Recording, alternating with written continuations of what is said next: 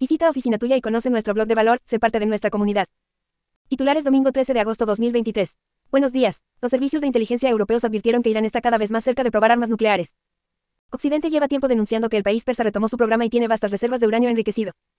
El presidente iraní, Ebrahim Raisi, habla durante la ceremonia de presentación del nuevo misil balístico llamado Fateh, con un alcance de 1.400 kilómetros, en Teherán.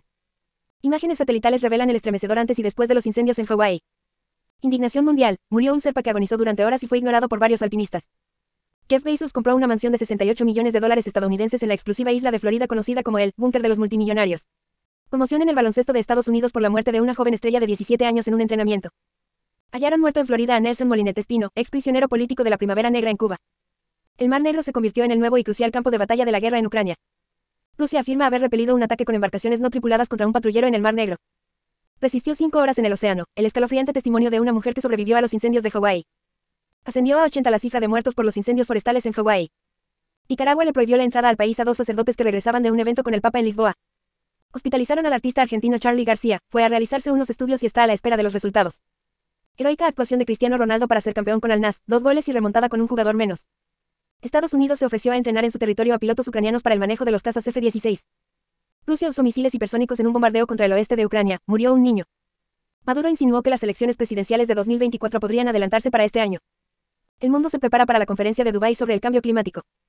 Joe Biden lanza advertencias sobre Colombia y hace anuncios sobre ayuda en lucha contra el narcotráfico. Colombia, arrestan al padre de los niños que sobrevivieron 40 días en la selva, acusado de maltratar a los menores. Tierras cortantes, el arma letal que esconde las boyas instaladas en la frontera de Estados Unidos. Apriles denunció haber sufrido seis agresiones por parte de grupos chavistas desde mayo.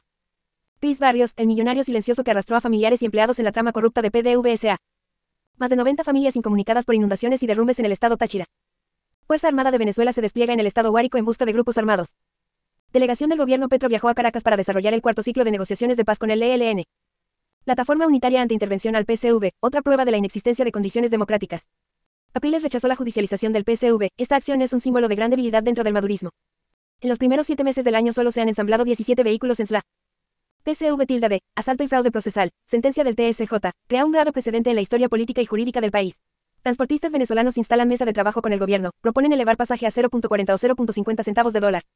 El CIADI ordenó que Venezuela le pague a ExxonMobil Corporation 77 millones de dólares estadounidenses tras la nacionalización de proyectos petroleros en 2007. Reclama tu cupón de descuento www.oficinatuya.com.